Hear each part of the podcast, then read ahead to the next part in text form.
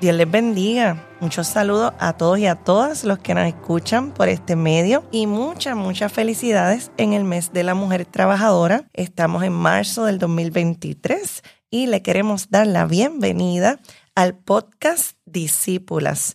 Esta es su primera temporada y primer episodio. Este podcast tiene como propósito abrir un espacio donde se narren historias tanto de pastoras como líderes laicas, que sean ejemplos para seguir para nuestras mujeres, incluyendo a nuestras jóvenes y niñas en liderazgo, así como escuchar también testimonios de superación e historias que afirmen la dignidad de las mujeres en la sociedad que vivimos, una sociedad con tantos desafíos, tan difícil para muchas de las niñas, las mujeres en todo el mundo. Así que este es un esfuerzo del área de vida familiar de la Iglesia Cristiana Discípulos de Cristo en Puerto Rico y abrimos este momento para nosotros también escuchar autoras de libros y todo lo que dirija, ¿verdad? Para nosotros empoderar lo que es la vida de la mujer, creación de nuestro Dios. Así que yo no estoy sola, yo soy la reverenda Sarinitza Rosario Ferreira y me acompañan en esta hermosa ocasión la reverenda Marinés Santiago Calderón y también la pastora Damaris Esteves Centeno. Así que yo voy a pedir que ellas se presenten Dios les bendiga y qué grato poder estar aquí en, este momento para dar inicio a esta iniciativa eh, que entiendo ha sido inspirada por nuestro Señor, para poder acompañar a cientos y a cientos de mujeres en todas las distintas etapas de la vida en sus procesos de desarrollo. Y qué bueno que lo podemos hacer desde el marco de la fe y con uno de los valores más importantes que tenemos en el reino de Dios, que es la esperanza. Así que les saluda Marina Santiago y gracias, Sarinitza, por convidarnos a esta mesa, a este diálogo, a este encuentro para hablar desde la esperanza. Qué hermoso poder estar. Eh, quien les habla es la pastora Damaris Esteves y, y, les saludo, saludo a toda la audiencia, a todos los hermanos y hermanas que se conectan y nos pueden escuchar. Es un espacio de mucha bendición y me siento muy feliz de la oportunidad de una vez más poder ofrendar al Señor eh, desde este espacio, eh, llegar al corazón de las mujeres, de cómo Dios nos prepara en la vida y poder compartirlo de una manera diferente,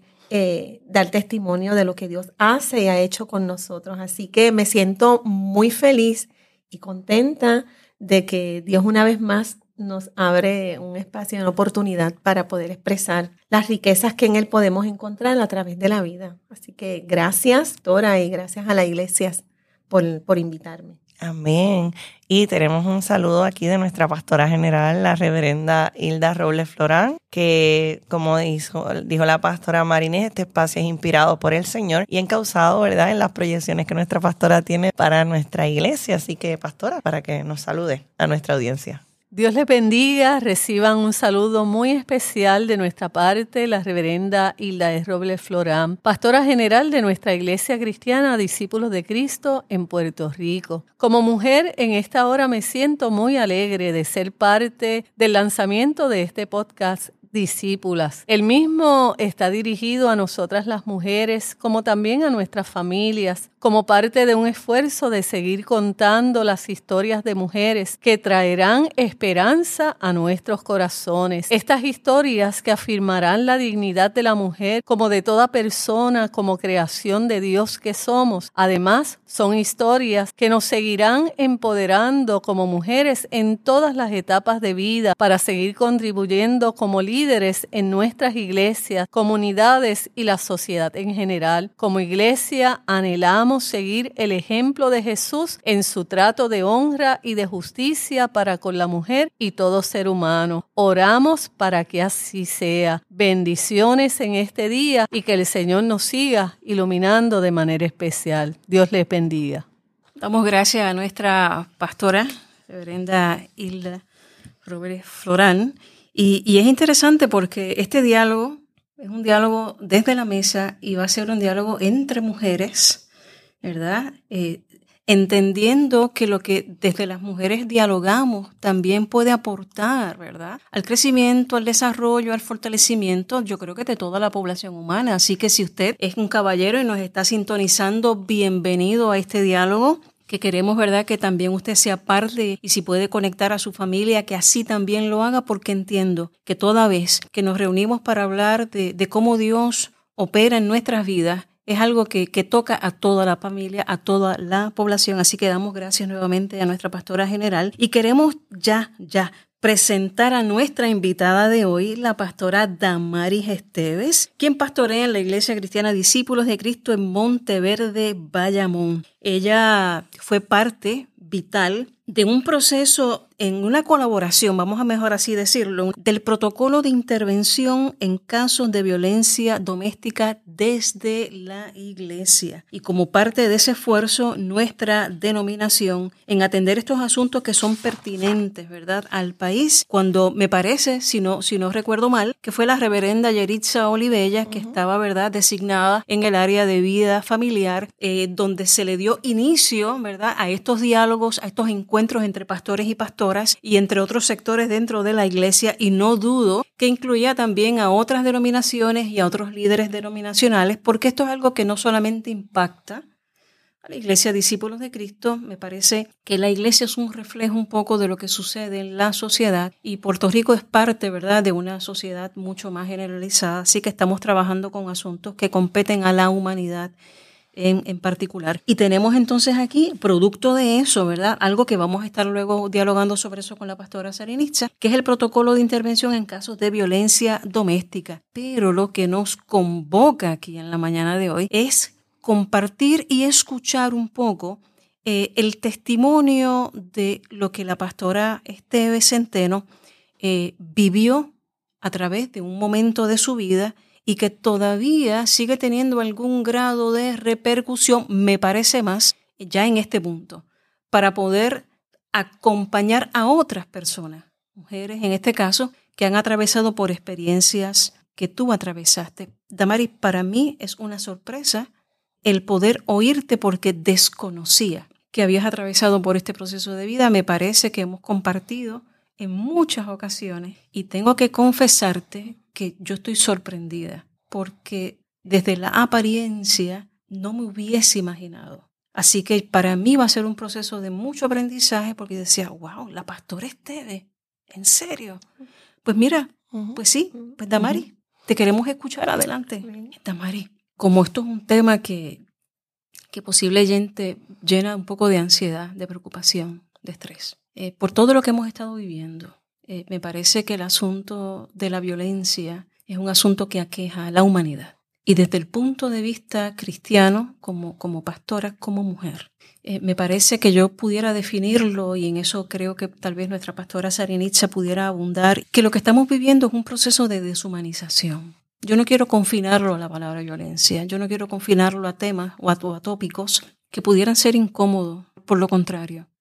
Yo creo que lo que estamos viviendo es un síntoma un síntoma de que necesitamos acercarnos a otras opciones y me parece que es desde el ámbito de la fe, desde el ámbito de la esperanza, tenemos mucho, mucho que aportar y necesitamos recurrir a esos recursos espirituales que nosotros nos han ayudado. y, les invito a tener una palabra de oración.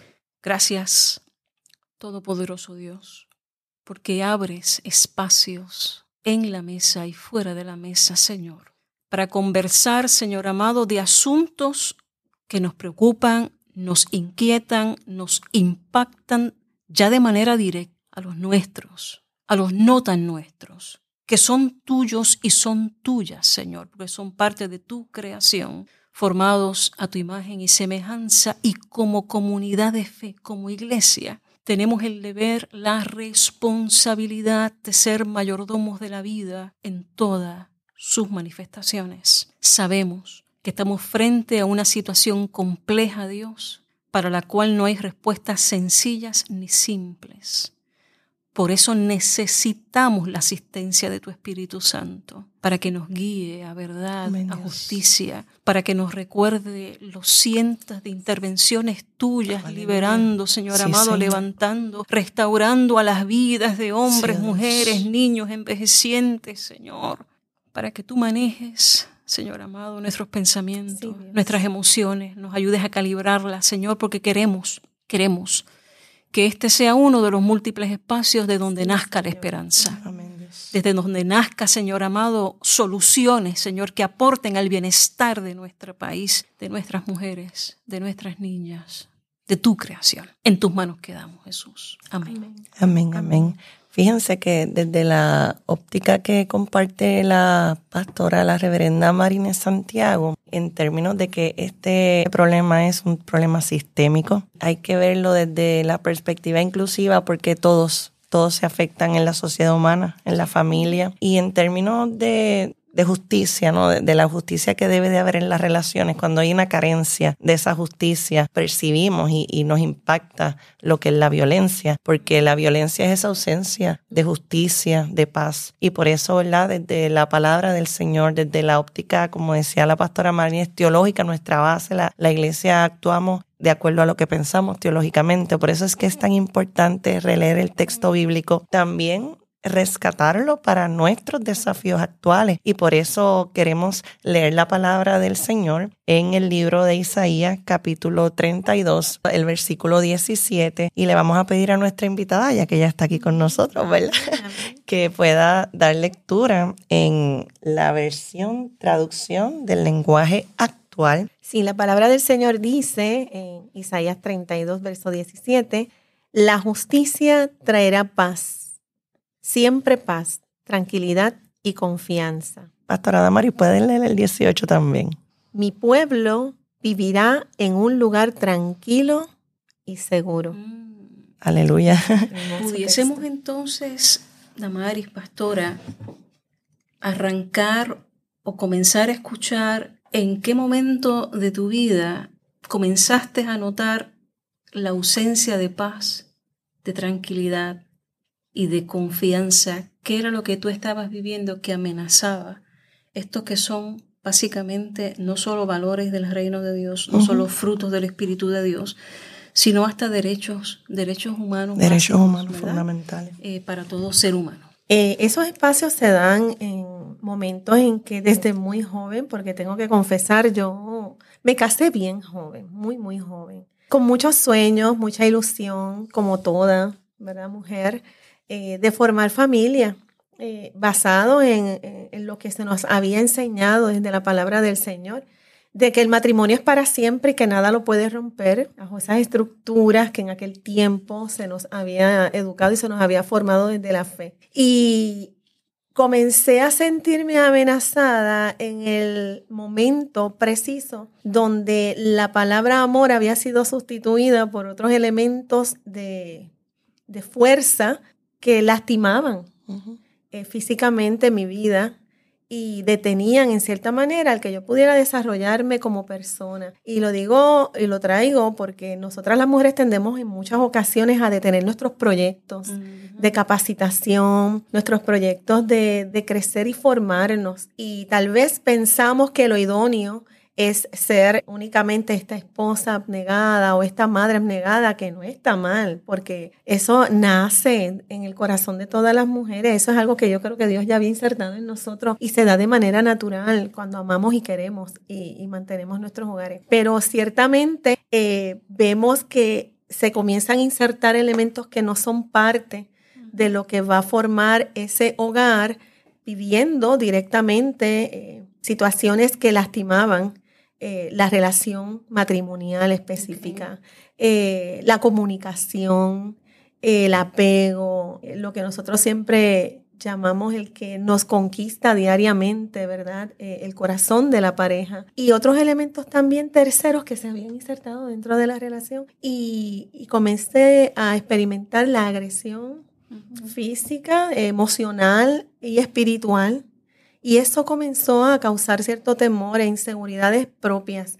Y lo digo hasta de la, hasta de la fe, porque en aquel tiempo no estábamos tan empapados posiblemente de los derechos posibles, ¿verdad? O de las cosas que se podían hacer para nosotros poder sanar y restaurar desde la propia fe, desde los escenarios eclesiásticos con nuestras mujeres, sino que lo veían como algo normal y natural, eso es parte de, y, el soportar era lo vital, el poder aceptar aquellas cosas como natural, típicas de una pareja, y ver cómo entonces, como persona, podíamos manejar que eso fuera algo natural. Era algo que yo decía, pero eh, esto que me duele, mm. esto que me lastima, ¿cómo podemos aceptarlo y verlo como algo normal y natural. Y peor aún, cómo la iglesia podía percibirlo y verlo en términos eclesiales, como espacios donde te dicen que lo que se amarra aquí en el cielo, aquí en la tierra, en el cielo no se suelta. Y eso tiene que estar amarrado y tienes que permanecer porque ante los ojos de Dios hacemos un juramento en el altar.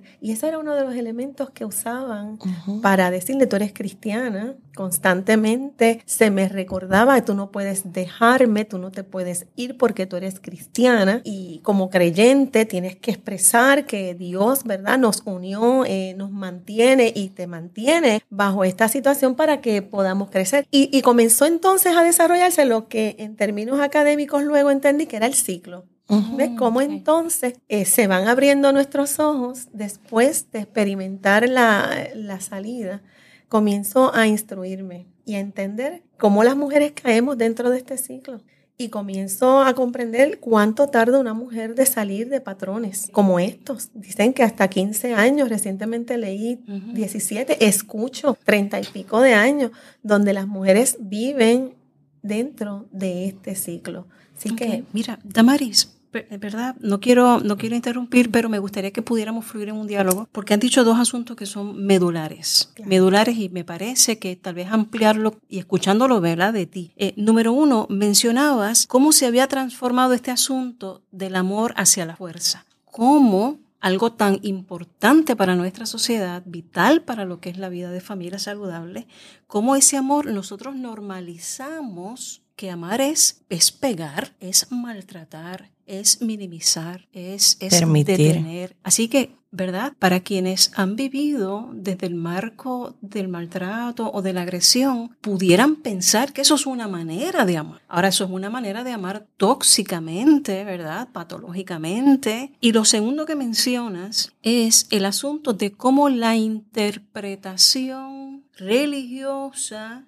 que está enmarcada en una cultura, en todas las culturas hay diversidad de interpretaciones, sin embargo, como tú tenías incluso hasta versos, principios bíblicos que te hacían permanecer en una relación donde tu dignidad como mujer, como mujer cristiana, como hija, como hermana, ¿verdad? Imposibilitaba precisamente el desarrollo y el plan de Dios para tu vida. Así que ese asunto, ¿verdad? De que, de que evaluemos qué es amar. ¿Qué es amar? Segundo, que nos replanteemos en este momento de la vida que la interpretación bíblica vista con unos lentes que han sido afectados por nuestra cultura puede llevar incluso, Pastora Sarinitza, a ir en contra de, Dios mismo, de su naturaleza. De la misma enseñanza de la palabra de Dios, porque es el utilizar, la palabra tiene poder, la palabra es poderosa y cómo eso es una de las cosas que yo he escuchado, ¿verdad? En nuestra experiencia, ¿verdad? De, de pastoras, ¿verdad? Que escuchamos a otras familias, cómo eso es lo que hace permanecer, como dice Damari, en ese ciclo de la violencia, porque es que Dios me dijo. Entonces hay otro elemento con lo que trae la, reverenda Marines, está el mensaje y cómo se lleva ese mensaje, porque ese mensaje, el agresor, la persona que está tóxicamente y enferma muy mal en su interpretación de la Biblia, y tenemos ese aspecto desde el núcleo familiar pero también desde el púlpito, como nosotros en las predicaciones, a veces sin querer, a veces sin darnos cuenta, validamos unos estilos. Y yo le digo más, ¿cómo es que hasta nosotros en la misma liturgia y en los mismos cánticos cristianos, nosotros validamos patrones de violencia? Así que parece un poquito pero tenemos que analizar. Tenemos que analizarlo porque nosotros tenemos que trabajar, pienso yo, y quiero hacer un paréntesis y agradecer a la pastora Damaris porque estamos en terreno sagrado es un privilegio que ella abra su corazón para que otras mujeres también. Y creo que otros jóvenes, que otros hombres también, porque hablábamos de lo inclusivo de esto. Esto es un problema de todos. Y como la perspectiva de Dios es una perspectiva para que Dios vino a salvar a toda la humanidad y a toda la creación, Dios lo incluye. Así que desde esa perspectiva, como nosotros también podemos repensar cómo nosotros hablamos, cantamos y afirmamos elementos que pueden estar distorsionados en nuestro entendimiento teológico, porque como nosotros entendamos la Biblia, de esa manera nosotros actuamos. Inclusive se usa entonces para validar esas agresiones, para validar que las personas permanezcan ahí. Así que hay que releer la Biblia en clave de justicia, en clave de dignidad, en clave de, de, la humanidad que necesita ser afirmada para entonces no caer en la otra contracorriente, ¿no? Porque entonces estaríamos negando lo que es el amor de Dios, lo que es la dignidad del ser humano. Y me parece, Damaris, que, que esos elementos, como quizás fue el tú redescubrir que esos textos bíblicos, quizás, ¿verdad? Obviamente mal interpretados, pudiste refugiarte en esa lectura de la Biblia de, justicia y, cómo, cómo Dios trabajó con tu vida espiritual y teológicamente hablando para tú ir comprendiendo que eso que te decían no te iba a dejar ahí. Mira, yo conocí al Señor en mi adolescencia. Sin embargo, tengo que dar énfasis a que desde muy pequeña yo sentía el anhelo de poder tener encuentros con Dios, encuentros divinos con Él y en mi casa eran católicos y yo recuerdo que yo necesitaba siempre conectarme con lo sagrado desde bien pequeña. Y voy y traigo esto porque veo los tratos de Dios y en ese encuentro con mi adolescencia, que inicia desde la niñez y recordando aquellos espacios que yo buscaba, insertarme con ellos, yo esperaba que mi mamá apagara todas las luces de la casa y se acostara todo el mundo a dormir para yo ir a, a postrarme ante una imagen que era lo más cercano que yo tenía desde mi niñez, que me decía que eso era sagrado y mi mamá decía que eso era sagrado.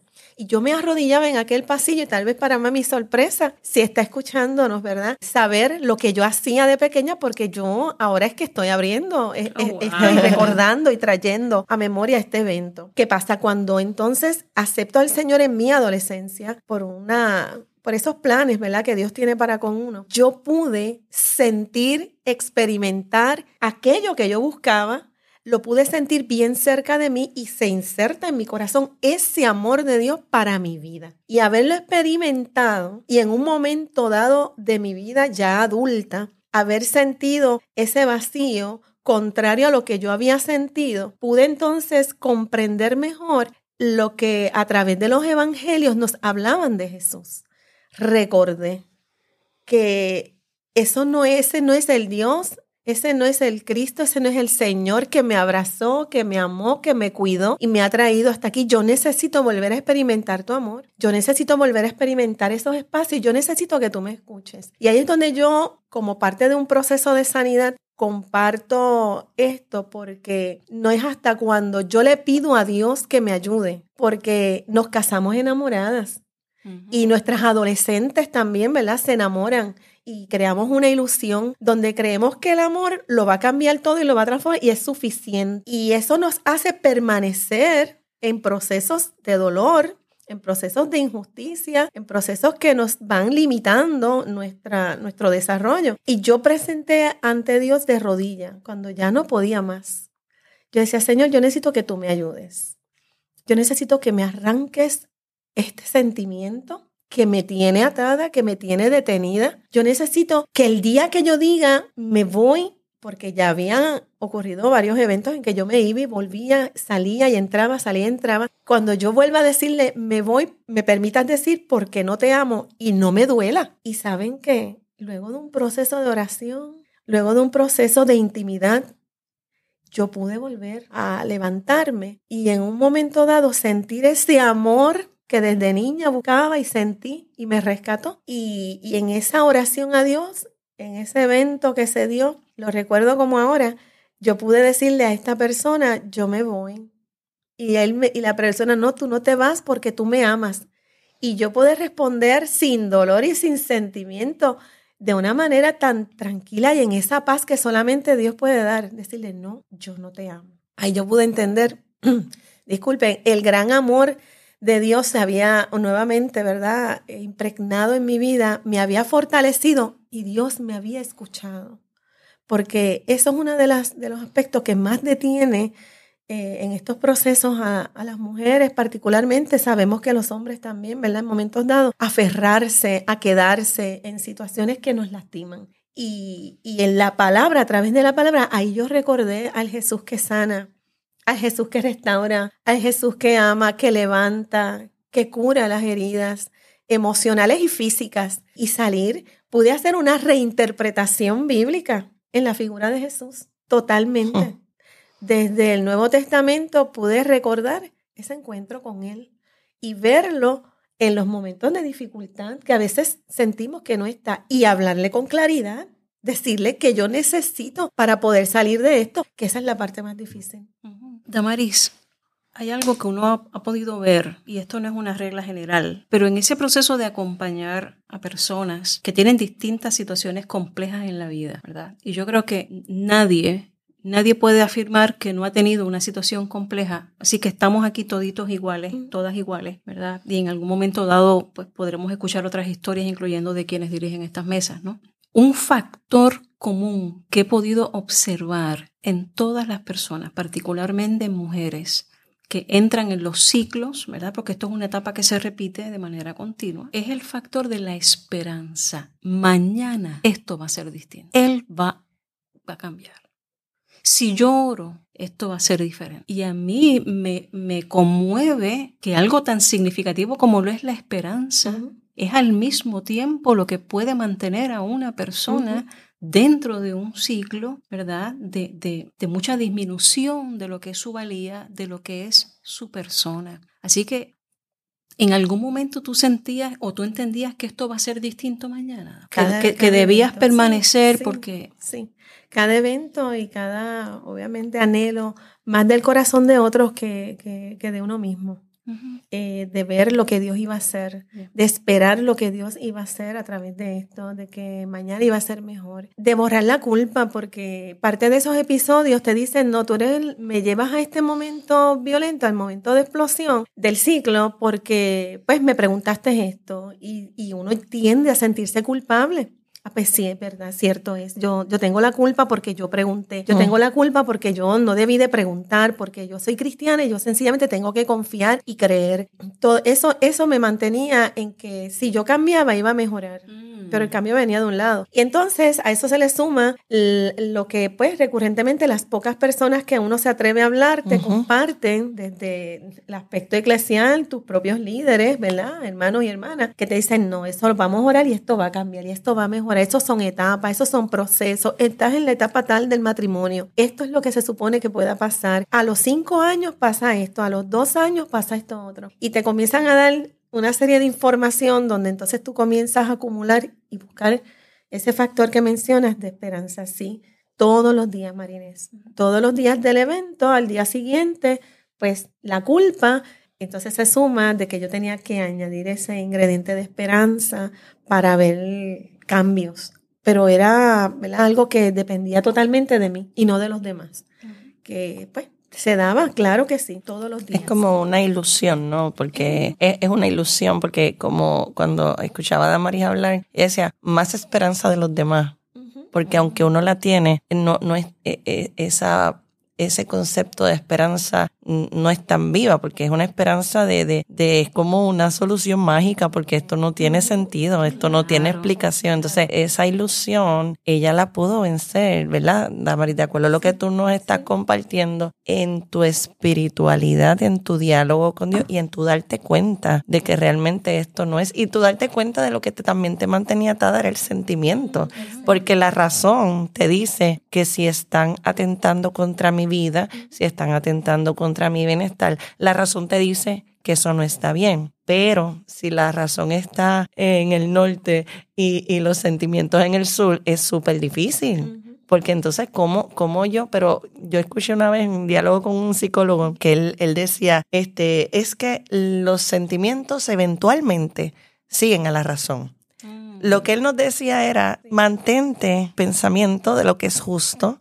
de lo que es razonable, o sea, de, lo que es real, porque la agresión es algo malo, es algo que daña. Entonces, mantente ahí y eventualmente, él decía, eventualmente es que si tuviera visualmente, pero estoy hablando, esto es audio. Eventualmente, si te mantienes firme en la razón, los sentimientos van a seguir la razón, se van a ir alineando, ¿no? Pero es súper importante mantener. Entonces, es como también una lucha mental de pensamiento y, y cómo, ¿verdad? Las personas manipulan. Entonces, vemos este desbalance de poder. Esto se puede ver de tantas maneras porque eso es un problema, como decía la, la reverenda Marina, es muy complejo. Pero dentro de todas esas complejidades, y quizás nosotras estamos hablando ahora y, y puede ser que hayan hermanas, eh, eh, hermanos, porque también hay hombres que sufren de violencia doméstica, quizás más eh, disfrazado en términos de violencia emocional, quizás a lo mejor no tanto física, pero también hay hombres que, que sufren de, de, violencia física. Sabemos que, que en términos estadísticos son más las mujeres, pero como ese proceso de ir saliendo de esto,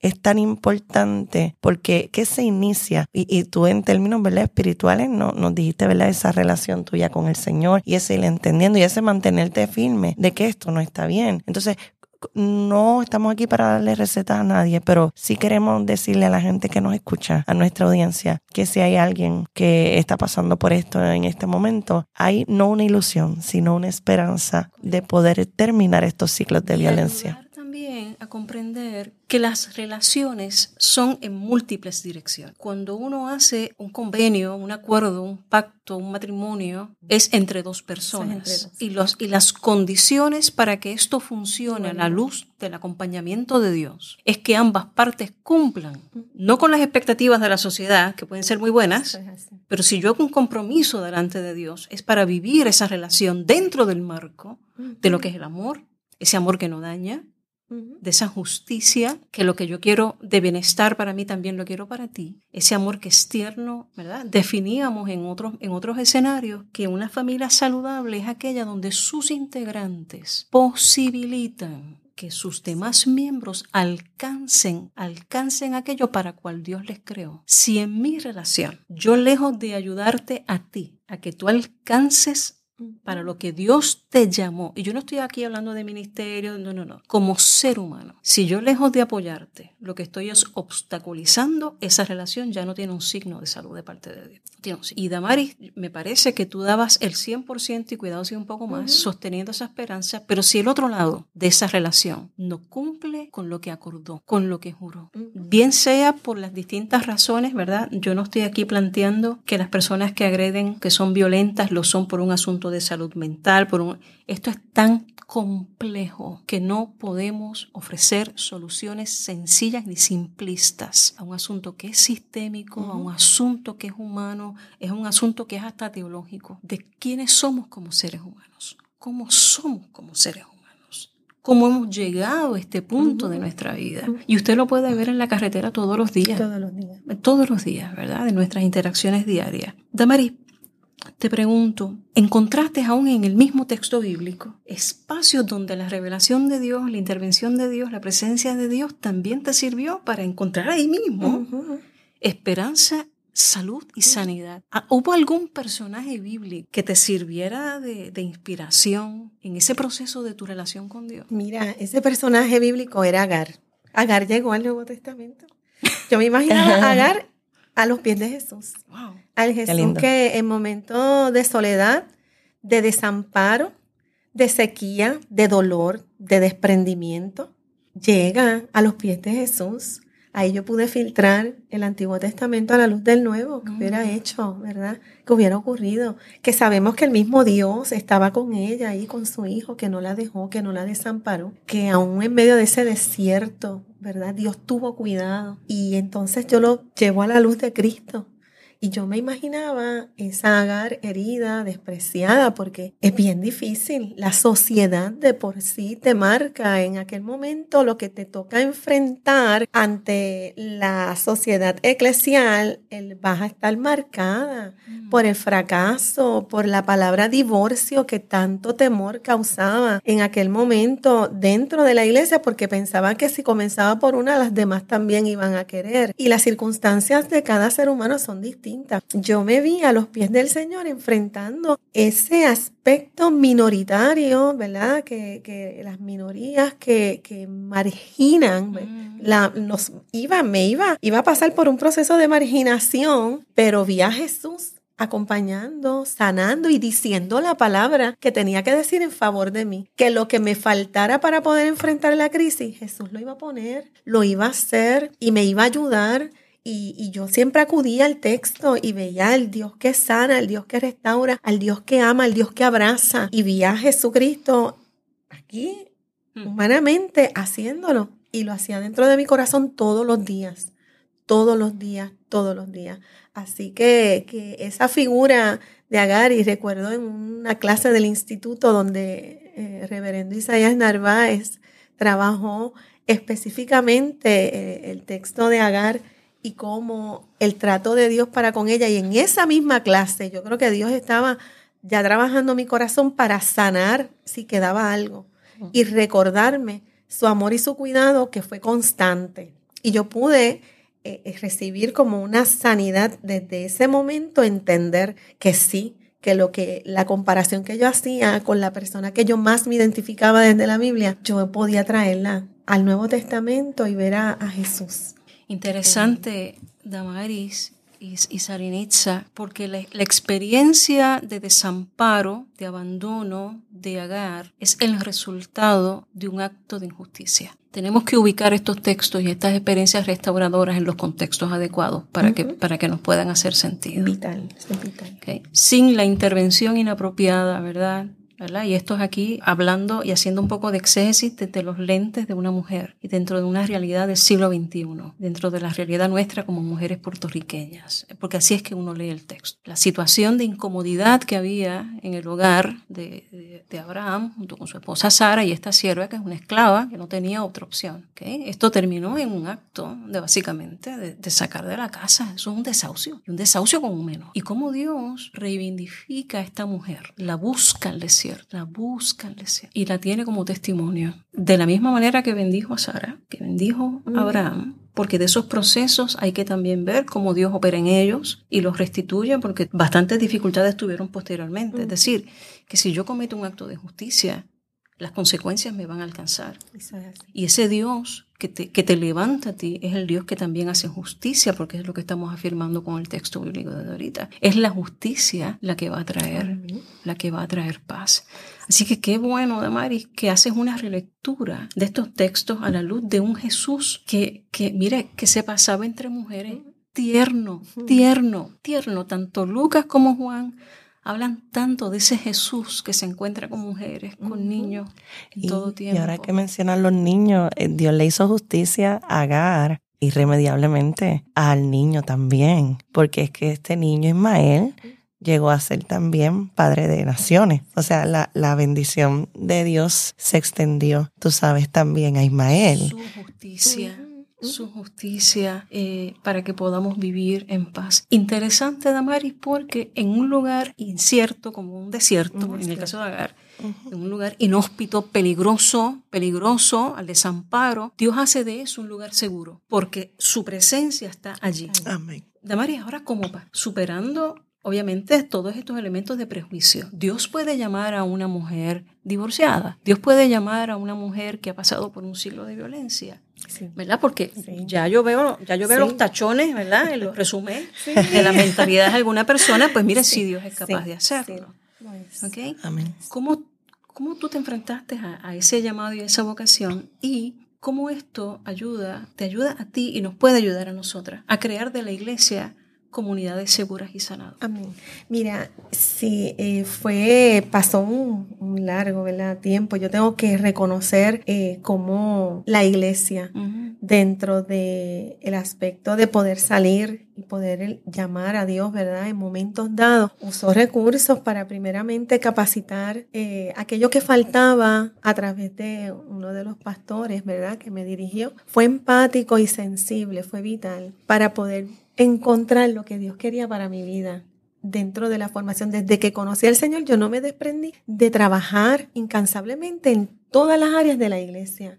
Fue algo de lo que no me pude desprender desde que entré, desde mi adolescencia. Pertenecía a todos los ministerios y, parte de, de esto ayudó a yo poder ver las capacidades que Dios nos da, que no son, no se limitan únicamente al trabajo que tal vez podamos hacer o aportar, sino que podemos alcanzar el sueño de Dios para con cada uno de nosotros.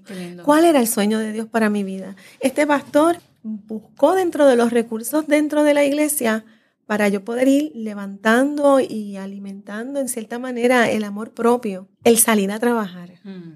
un part-time Luego, el, retorna, el, retornar a mis, mi, ¿verdad? Que estaba inconcluso eh, el área académica. Vamos a insertarte nuevamente en tus estudios y buscando qué queremos hacer. Hay pastores que Dios usa de una manera, pastores y pastoras que verdaderamente Dios utiliza para poder eh, dirigir, redirigir nuestras vidas. Ahí comienza un desarrollo, un conocimiento, ¿verdad? Distinto. Comienzo entonces eh, a, insertarme dentro de la lectura de la palabra a través del Instituto Bíblico nuestro, Juan Figueroa Pierre. Eh, me preparo, leo la palabra y trabajando en medio de todos esos trabajos que hacemos en la iglesia, un momento dado trabajando un asunto que no era mío, que se me asigna para atender, eh, me doy cuenta que Dios me estaba llamando. Tratando de comprender y ayudar al pastor en aquel momento, yo era representante a la junta eh, representativa, valga la, redundancia, la redundancia, aquí en nivel central, y me tocó leerme el reglamento y leer el perfil mm. que se requiere desde el Comité de Formación y Acreditación hacia la pastoral, porque estábamos atendiendo a una persona que iba a solicitar a la Junta. Y cuando yo comienzo a ver el perfil, yo, yo vi. Y yo decía, pero pero es que yo estoy aquí. Ahí estoy yo. yo estoy aquí, yo estoy aquí. estaban describiendo. Y el corazón se me quería salir del pecho. Yo decía, Dios mío, ¿será esto tuyo? ¿Será cierto? ¿No será cierto? Y ahí comienza entonces a trabajar el aspecto que mencionas. De, no, pero tú eres divorciada, no, pero la iglesia no, no va a entenderlo, no, pero es que eh, eres divorciada con tres, eh, en aquel momento, ¿verdad? Tenía a, mis dos hijas ya producto de mi segundo matrimonio, eh, con tres hijos, ¿cómo tú vas a enfrentar esto? Fracaso tras fracaso. Eh, no, tú no eres la idónea. Comencé a batallar de cómo la gente iba a percibir, iba a recibir esto que yo tenía en mi corazón. Y Dios me fue, precisamente fue Dios llevando, elaborando el plan de cómo yo lo iba a presentar. Y mi primera reunión fue con el presidente de los ancianos de la iglesia. Y recuerdo que este hermano me compartió lo que ya le había notado en mí, mm. Lo que ya le había visto, pero la gente se lo reserva, se lo calla, ¿verdad? Eh, no lo había visto como para, él decía, no, jamás pensé en impulsarlo, pues porque como ven a uno muy ocupado con sus hijos, tratando de levantarse de unos procesos de dolor, de duelo, porque un divorcio es un duelo. Los divorcios son duelos. Así. que eh, ahí comencé a trabajar en el proceso de educación, Marinés, educar este, este líder. Entonces me lleva al pastor para que entonces tengamos ese diálogo y comencemos a trabajar con esto. Luego la junta, como, como se supone que hagamos en nuestra estructura. Y ellos comenzaron a tal vez remover estructuras dentro de, de, su mente, corazón, de lo que Dios hace, cómo lo hace, que no es, que Dios es inclusivo, que no margina, que no limita, y que había algo entonces que la iglesia tenía que asumir una responsabilidad para impulsar ese llamado que yo sentía en mi corazón, que muchos habían visto, pero ellos también se cuestionaban, posiblemente una mujer divorciada. Y comenzó a través de la educación, educar, educar, y cada vez que alguien tal vez se acercaba, si te preguntan esto, ¿cómo lo vas a trabajar? Desde el fracaso, desde que no pudiste manejar tal vez esta área. Y, yo comencé a, buscar lo que, los encuentros precisos teológicos que ya Dios había tenido conmigo, del Dios que acabamos de hablar, que acompaña en medio de, esas, de esos lugares que la gente no quiere llegar, pero que por situaciones particulares te tocan estar, desiertos, sequías, escasez, y comenzar a predicar de ese Dios para recordarle a la iglesia, a, las, a los hermanos y hermanas, que, que Dios restaura y que todo lo hace nuevo y Ahí, ahí fue que entonces comenzamos a, a, trabajar el llamado al ministerio y Dios llama Amén. a las mujeres que en momentos dados han vivido experiencias como la mía. Y mira, no la, yo sé que esto es un aspecto que va a sorprender a muchos. Yo tengo tres hijos y mucha gente me dice que tú tienes otro porque siempre me ven acompañada de mis dos hijas. Son producto de mi segundo matrimonio. Yo tengo un hijo varón y tal vez el no hablar tanto del asunto ha sido también parte de un proceso de sanidad donde uno logra. A veces decimos, no logramos, yo perdono, pero no olvido. Mira, hay momentos en que tenemos que traer a memoria de donde Dios nos sacó y es vital. Y en esta mañana se abre este espacio para que nosotros podamos compartir con nuestras hermanas con la iglesia y hermanos también, que, que, Dios todo lo hace nuevo. Y hay un cántico que dice, yo sé que todo siempre tú lo haces bien. bien. Siempre, siempre hace las cosas bien. Y Damaris, ¿cuántos años tú llevas de pastora? Actualmente yo llevo eh, la iglesia en Monteverde siete años, uno como recurso pastoral y seis años eh, instalada formalmente en la iglesia en Monterrey. Y lo pregunto porque de por sí el proceso, por lo menos en nuestra tradición, en nuestro gobierno congregacional, somos discípulos de Cristo, ¿verdad? Este es un proceso donde hay muchas etapas, ¿verdad? Para validar ese llamado de diferentes maneras. Así que primero se pasa el crisol de la iglesia local, luego se pasa ese crisol de la denominación y cómo Dios te validó para que los que nos están escuchando vean esa esperanza viva, eh, se convierta una esperanza concreta, no de, de vivencias, de victorias, de bendición para ti, para tus hijos, para en esos procesos de sanidad compartirle a estas familias que nos están escuchando, que en Dios y poniendo de nuestra parte, ¿verdad? Porque Dios no lo hizo todo. Dios la acompañó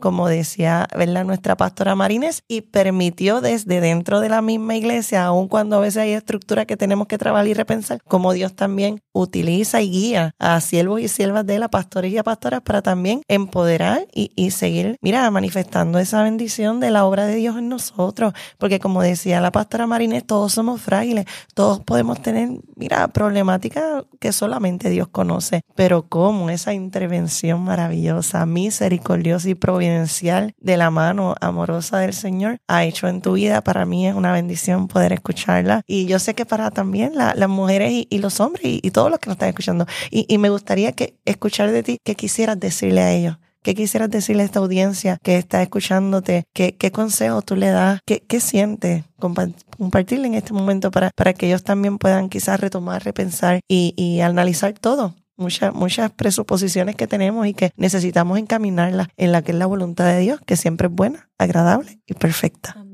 En esa línea sobre los espacios, las estructuras y los procesos, yo aprendí, eh, pastora, que en la obediencia hay bendición.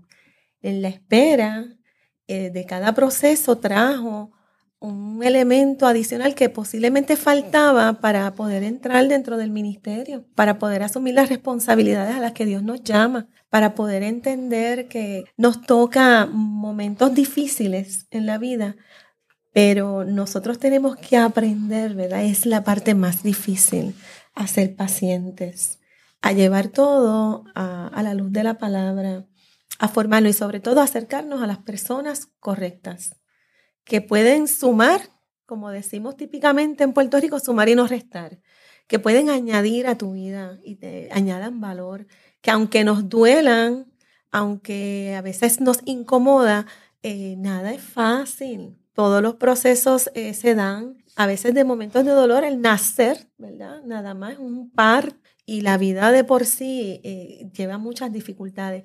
La paciencia, eh, siempre ese apego a los asuntos que son del Señor y no nuestro, buscar cuál es el plan y la dirección correcta, que a veces nosotros queremos decirle a Dios cómo es y Dios nos lleva por un camino y nosotros queremos tomar por otro y cuando nos damos cuenta que es el nuestro, tenemos que virar y tomar el de Él. Eh, escuchar y recibir consejos y pasarlo a la luz de la palabra, porque las circunstancias son nuestras y en nuestra relación con el Señor nosotros podemos encontrar eh, si es de Dios o si no es de Dios. Uno puede ¿verdad? filtrarlo todo a la luz de, del Señor y en esa relación continua, la oración, la búsqueda, el caminar en obediencia ante todo, ¿verdad? Al Señor y escucharlo, tener los oídos afinados para poder conectarnos con lo divino, con lo espiritual. Somos espíritu Así que, yo creo que en esa línea el Señor nos ayuda. Te escucho,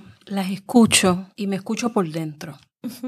Y pienso en todas las personas que pueden estar escuchando. Y vienen a mi mente jóvenes, niñas, niños de otros lugares. Y la pregunta que, que circula es, ¿para qué fuimos creadas? ¿Para qué fuimos creadas? En este caso, este contexto es de mujeres. Y te escucho porque todos los elementos que nuestra sociedad y se ha metido en nuestro pensamiento que es para descalificarnos como personas convocadas por Dios para hacer su voluntad. todo lo que uno usa, todo lo que tú utilizabas como, como mecanismos para descalificarte, que se convirtieron en prejuicios, no fue otra cosa sino que el terreno para que la gloria de Dios se manifestara en restauración. Y eso choca con una sociedad que te dice que tienes que ser perfecto, exacto, vestir de tal cual manera, no tener estas experiencias, porque no. la transformación es lo que hace importante el Evangelio. Es el poder restaurador de Dios en tu vida, lo que te no esa experiencia, no, lo que te capacita para estar en este momento haciendo lo que estás haciendo es lo que Dios ha hecho. Amén. Y eso que, que, que experimentamos, ¿verdad? Con, como, como pérdida, como, como, como cosas que fueron desagradables.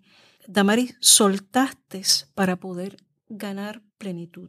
Hay que soltar para alcanzar la plenitud. Y a veces uno se pregunta, es que voy a perder mucho. Bueno, no, es tanto, no es tanto definir las cosas como pérdida, porque eso es una, una raíz también de nuestra cultura, de que esto lo, definimos como pérdida. Esto es un proceso de ganancia de, otro montón de factores que te habilitan y habilitan a todos a quienes nos escuchan para poder servir mejor, mucho mejor a Dios.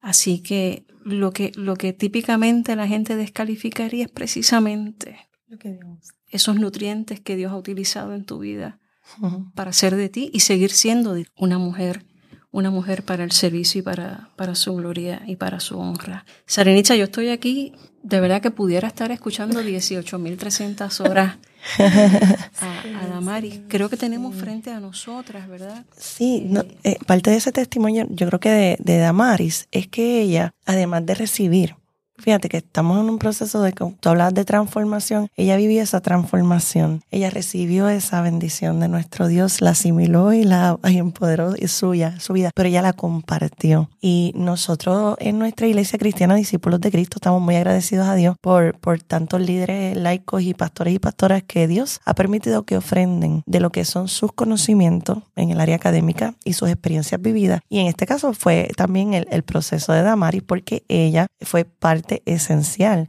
de que el protocolo que tenemos de intervención en casos de violencia doméstica de nuestra denominación fuera una realidad. Y como mencionaba Marines al principio, damos gracias a Dios por la iniciativa de la reverenda Yerit Solibella, que no solamente este protocolo, sino otros más, ¿verdad? Que ella comenzó y nosotros también, ¿verdad? Hemos seguido dándole seguimiento. Entonces, esa herramienta que no la vamos a discutir ahora porque no nos va a dar el tiempo, pero queremos mencionarla y queremos, ¿verdad? Que, que la gente sepa que en nuestra iglesia cristiana discípulos de Cristo en Puerto Rico hay un protocolo de intervención en casos de violencia doméstica. Está el documento, ¿verdad?, que lo realizó la, la pastora Damaris. Recuerdo, porque estuve presente en el encuentro ministerial, que se compartió este, esta información súper valiosa y ahí fue que yo conocí, ¿verdad?, de, de, la experiencia que tuvo Damaris. Pero, pero más que eso, yo quiero también decirles que si este protocolo, además del documento, pero tiene un opúsculo en inglés brochure. en el Spanglish le decimos brochure, pero Tríptico, como le llaman así en otros eh, lugares. opúsculo también, bueno, de como usted lo llame, es información práctica, o sea, concisa y pueden accederla. Queremos decirle a nuestra audiencia que si quieren pueden accederla en nuestra página de internet www.discipuluspr.org. Hace la búsqueda ahí dentro de la página de nuestra denominación y puede acceder tanto al protocolo como al opúsculo. Así que es importante, ¿verdad? Que, la audiencia conozca y no importa el lugar donde usted esté en el mundo, ¿verdad? Esto es accesible, entra a esa página de internet y también nuestra iglesia cristiana discípulos de Cristo, bueno, los que viven aquí en Puerto Rico, tenemos 105 congregaciones y también hay otras iglesias de otras hermandades, denominaciones, que lo que queremos es fomentar que, que usted también se acerque, se acerque a Dios. Y yo no quiero terminar este espacio, ¿verdad?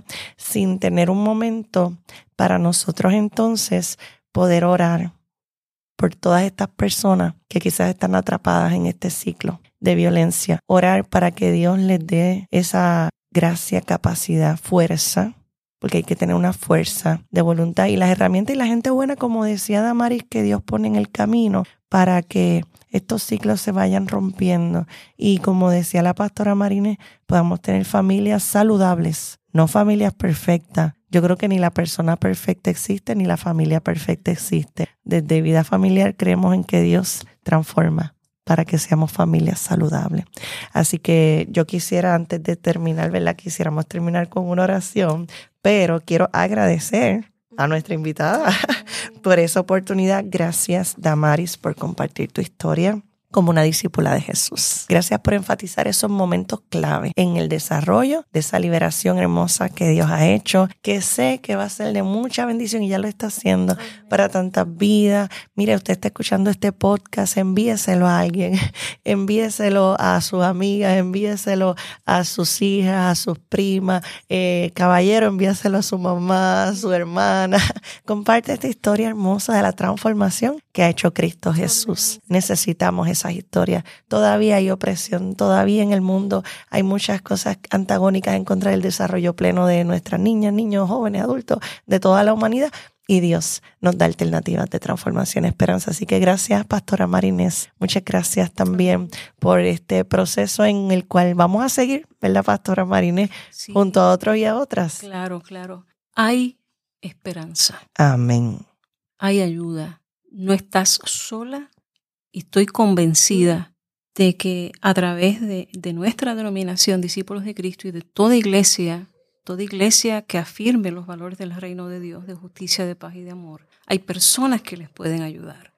Estoy convencida de que si usted se comunica a través de alguno de los medios, le podemos contactar con una comunidad de fe segura y sanadora, que le podemos ubicar con personas con distintas capacidades y disciplinas que les pueden acompañar a salir de estos procesos. Para eso Dios ha llamado también la iglesia en estos tiempos tan cruciales. No para, no para hablar tanto de los problemas ni de diagnosticar situaciones, sino para aportar a las soluciones para un mejor, para un mejor mundo, para un mundo dentro de lo que Dios ha hecho a su creación. Así que, Sarenitza, yo sé, siento, ¿verdad?, que, que esto es el inicio de, de grandes cosas hermosas que Dios está haciendo. Y no uso la palabra grande con este afán que tenemos en nuestra sociedad de que queremos todo grande. Mire, claro. el hecho de poder estar vivo es parte de la grandeza de nuestro Señor. Así que paso a paso, eh, gota a gota, espacio a espacio y podcast a podcast. Eh, haremos la voluntad del Señor. Y las invitamos al mes que viene para que sintonicen el nuevo episodio de, de nuestro podcast Discípulas. Así que Pastora Damaris, eh, puedes despedirnos en oración y Dios les bendiga a todos y a todas. Señor, te damos gracias. Gracias porque nos permites abrir espacios, Señor, a través de la tecnología para poder llegar a tantas vidas, a tantos corazones. Gracias porque te insertas en los momentos históricos nuestros para poder compartir lo que tú haces, Señor, en nuestras vidas y lo que puedes hacer en otras tantas vidas, Señor.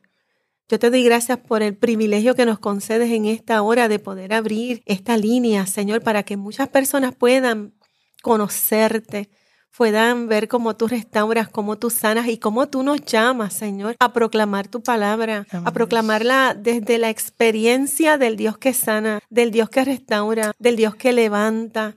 Yo te doy gracias, Señor porque siempre, Señor, hablaremos de tu amor, siempre hablaremos de ese Dios que está presto a escucharnos y a sacarnos de las situaciones más difíciles de nuestra vida para luego contar la historia de lo que tú haces. Aleluya. Gracias te doy, Señor. Te pido, Dios, que a través de esta línea a través de aquellas y aquellos que nos escuchan, Señor, tu mano poderosa sea con ellos, sea con nosotros, Señor, y sigamos, Padre, proclamando tu amor, tu verdad y el propósito para el cual hemos sido llamados y hemos sido creados, Señor. Gracias por la iglesia que abre estos espacios, Señor, que se inserta en las realidades históricas que vivimos, Señor, para poder ser ese alivio, ese bálsamo, esa medicina, Señor, que necesita el alma, que necesitan nuestras vidas. Gracias, Padre, porque tomamos tu palabra para proclamar verdad y salvación a quienes lo necesitan. Gracias te doy por la pastora, por Marinés, por Sarinitza.